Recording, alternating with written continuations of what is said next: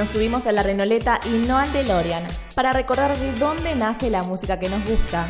Subite con nosotros para volver al pasado, donde la magia ocurre con Lara Neira y Facundo Cuesta.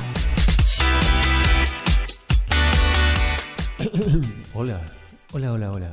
Prepárate un cafecito, ponete un traje, que nosotros empezamos con Volver al Pasado. Mi nombre, Facundo Cuesta, y estoy acompañado por ella, mi madame, Lara Neira. Hola Facu, ¿cómo estás? ¿Y por qué estamos hablando así, me pregunto? ¿Por qué? Te pregunto yo. Porque hoy vamos a hablar de tango.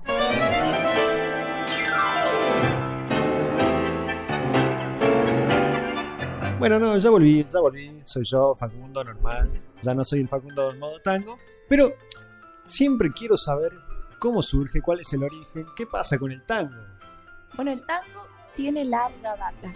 Surgió en la década de 1800 en zonas menos favorecidas de Buenos Aires, Argentina, por supuesto. Mi país, mi país. Mi país.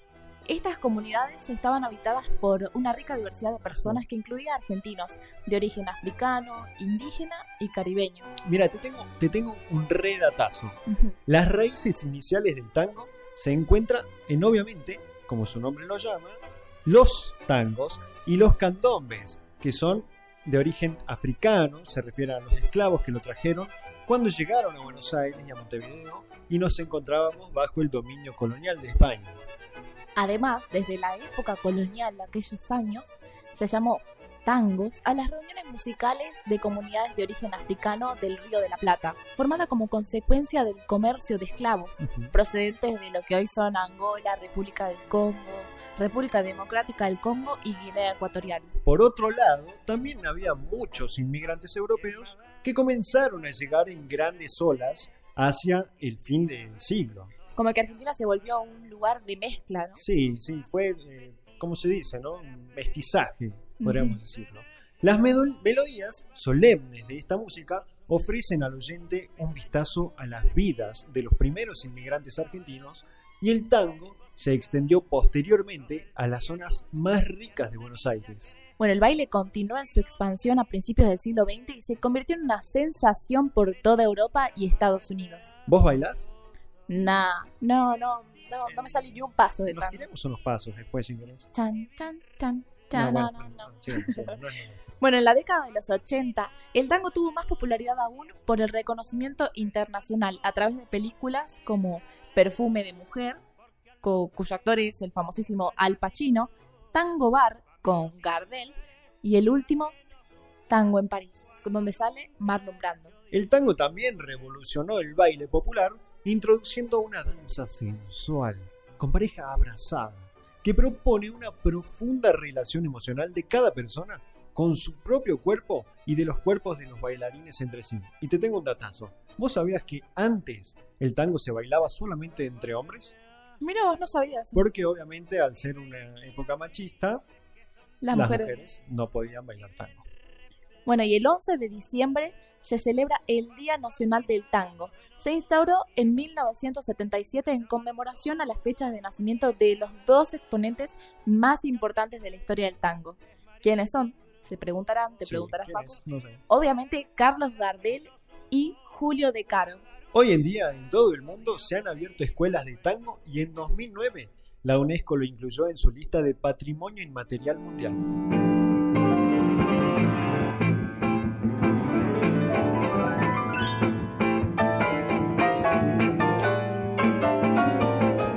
siempre les vamos a contar algunas características. El tango no se confunde ni deriva de ninguna danza o género musical en particular. Entonces podríamos decir que es único, porque musicalmente suele tener forma binaria, tema y estribillo, o ternaria, dos partes a las que se entrega, se agrega un trío. Su interpretación puede llevarse a cabo mediante una amplia variedad de formaciones instrumentales, con una preponderancia clásica de la orquesta y del sexteto de dos bandoneones, dos violines, piano y contrabajo. Sin ser excluyente, el bandoneón ocupa un lugar central. Distintas investigaciones señalan seis estilos musicales que dejaron algo muy importante en el tango. Entre ellos, el tango andaluz, la habanera cubana, el candombe, la milonga, la mazurca y la polca europea. Podríamos decir que muchas de las letras de sus canciones están escritas en un argot local rioplatense llamado lunfardo y suelen expresar las emociones y tristezas que sienten los hombres y las mujeres del pueblo, especialmente en las cosas del amor. Los historiadores del tango han definido grandes etapas estilísticas en la evolución del género y vamos a nombrar algunas de ellas. En sus orígenes los estudiosos distinguen una etapa primitiva, anónima y popular, centrada más que nada en comunidades afro-rioplatenses y en las orillas, orillera, de la ciudad, de una etapa de definición del género denominada Guardia Vieja, en la que el tango adquirió su identidad propia. Si tenemos una guardia vieja, tenemos que tener una guardia nueva, en la cual el tango alcanza madurez, refinamiento y difusión internacional. Como resultado de esta evolución, el tango alcanza su llamada Edad de Oro, con eje en la década de 1940 y parte de la siguiente. Bueno, luego de esa edad Dior, el tango se definen en etapas o épocas musicales que se vuelven más imprecisas, hablándose de la crisis del tango, tango de vanguardia y el nuevo tango. En líneas generales pueden identificarse dos grandes épocas posteriores a la Edad Dorada. Una primera etapa que puede denominarse piazzoliana por el cantante conocido Astor Piazzolla y una segunda etapa contemporánea que puede denominarse de tango fusión, donde es conocido ahora bajo fondo.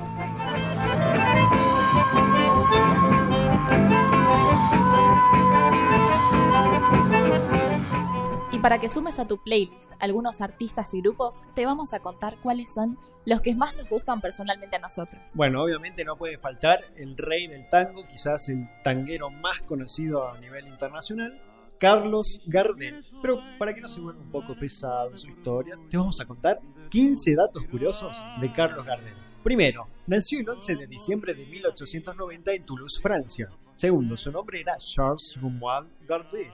Tercero, una sobrina nieta de Gardel, Elena Irene Gardés, publicó un libro donde afirma que el cantor fue hijo de un amor clandestino entre dos primos hermanos y que su progenitor era sacerdote. El libro se llama Carlos Gardel y la raíz de mi genealogía. Cuarto, sus primeras armas como cantante las realizó en los cafetines del Abasto, aproximadamente en 1910. En ese entonces cambia su apellido por Gardel. Quinto, las primeras grabaciones de Carlos Gardel fueron en 1912 para el sello Columbia. Sexto, filmó el tango en Broadway. El día que me quieras, que le valió la admiración de Vittorino Gassman para su conmovedora actuación y Tango Bar. Fue protagonista de los primeros videoclips argentinos. Octavo, sus grabaciones llegan a 966 registros, más una incontable cantidad de pruebas que no fueron editadas comercialmente y circulan entre los coleccionistas. 9. Grabó una samba que se llama Por el Camino en 1928.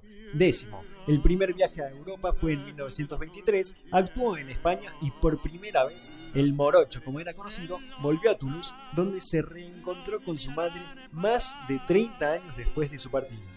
En el número 11 encontramos que Gardel fue famoso e importante en Francia y allí filmó películas en castellano y con temas criollos. En el número 12, el último disco que grabó fue el 23 de marzo de 1935 en Nueva York.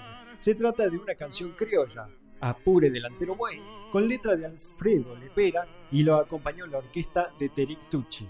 Número 13, con la Argentina, España, Francia y buena parte de los Estados Unidos a sus pies, a principios de ese maldito 1935, Gardel salió de gira por Puerto Rico, Venezuela y Colombia. 14.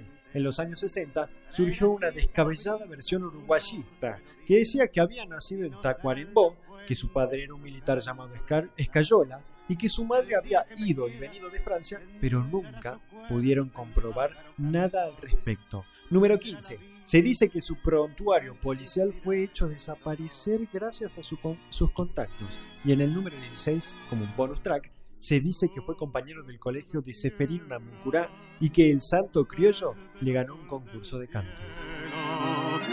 Las estrellas nos mirarán pasar y un rayo misterioso nido en su pelo. Y por qué no, por el lado de las mujeres, les traemos a Tita Merelo. Qué personalidad, qué mujer tan brava. Laura Ana Merelo nació en 1904 en San Telmo, Buenos Aires. Ella misma dijo, el dolor nació conmigo. Su papá murió cuando ella tenía cuatro meses y su infancia, estuvo marcada por la pobreza y la falta de cariño. Chica triste, pobre y además fea. Presentía que iba a seguir siéndolo siempre. Después descubrí que no hace falta ser bonita, basta con parecerlo. Estas son palabras de fuertísimas, la verdad, de Tita Merelo, que se nota que el dolor nació con ella, como ella misma dijo. Ella jamás pasó por un conservatorio de arte escénico ni educó su voz en escuelas de canto. Simplemente se hizo en la calle. Ni siquiera sabía leer o escribir. Su debut fue en la obra Las Vírgenes de Teres en 1920. En 1923, luego de aprender a leer y escribir, se integró como vedette del, espe- del espectáculo Las Modernas Yerezadas, donde cantó su primer tango, Tango Amargo. Acá te va un dato, Facu. Vos que hablaste de Gardel, dice Sí. que Tita Merelo en 1994 admitió que Gardel no adquirió reconocimientos por sus condiciones vocales precisamente, sino por sus novedosas películas sonoras filmadas en el exterior. Confesó además que su popularidad se, acre- se acrecentó luego de su trágica muerte. ¿Vos decís? Y no sé, a Tita Merelo parece que no se llevaba muy bien con... Mira, mira, rescato este datazo que dice que a Gardel no le gustaba mucho la voz de Tita, ¿eh? Yo soy Tim Tita, así que Gardel no, perdón. Bueno, no sé, no, no nos pongamos del lado de nadie, respetemos las posturas de los demás, cada quien puede opinar lo que quiera, ¿no? No, no, no, no. Tita Merelo se merece todo mi amor. Bueno, En 1942 interpretó Se dice de.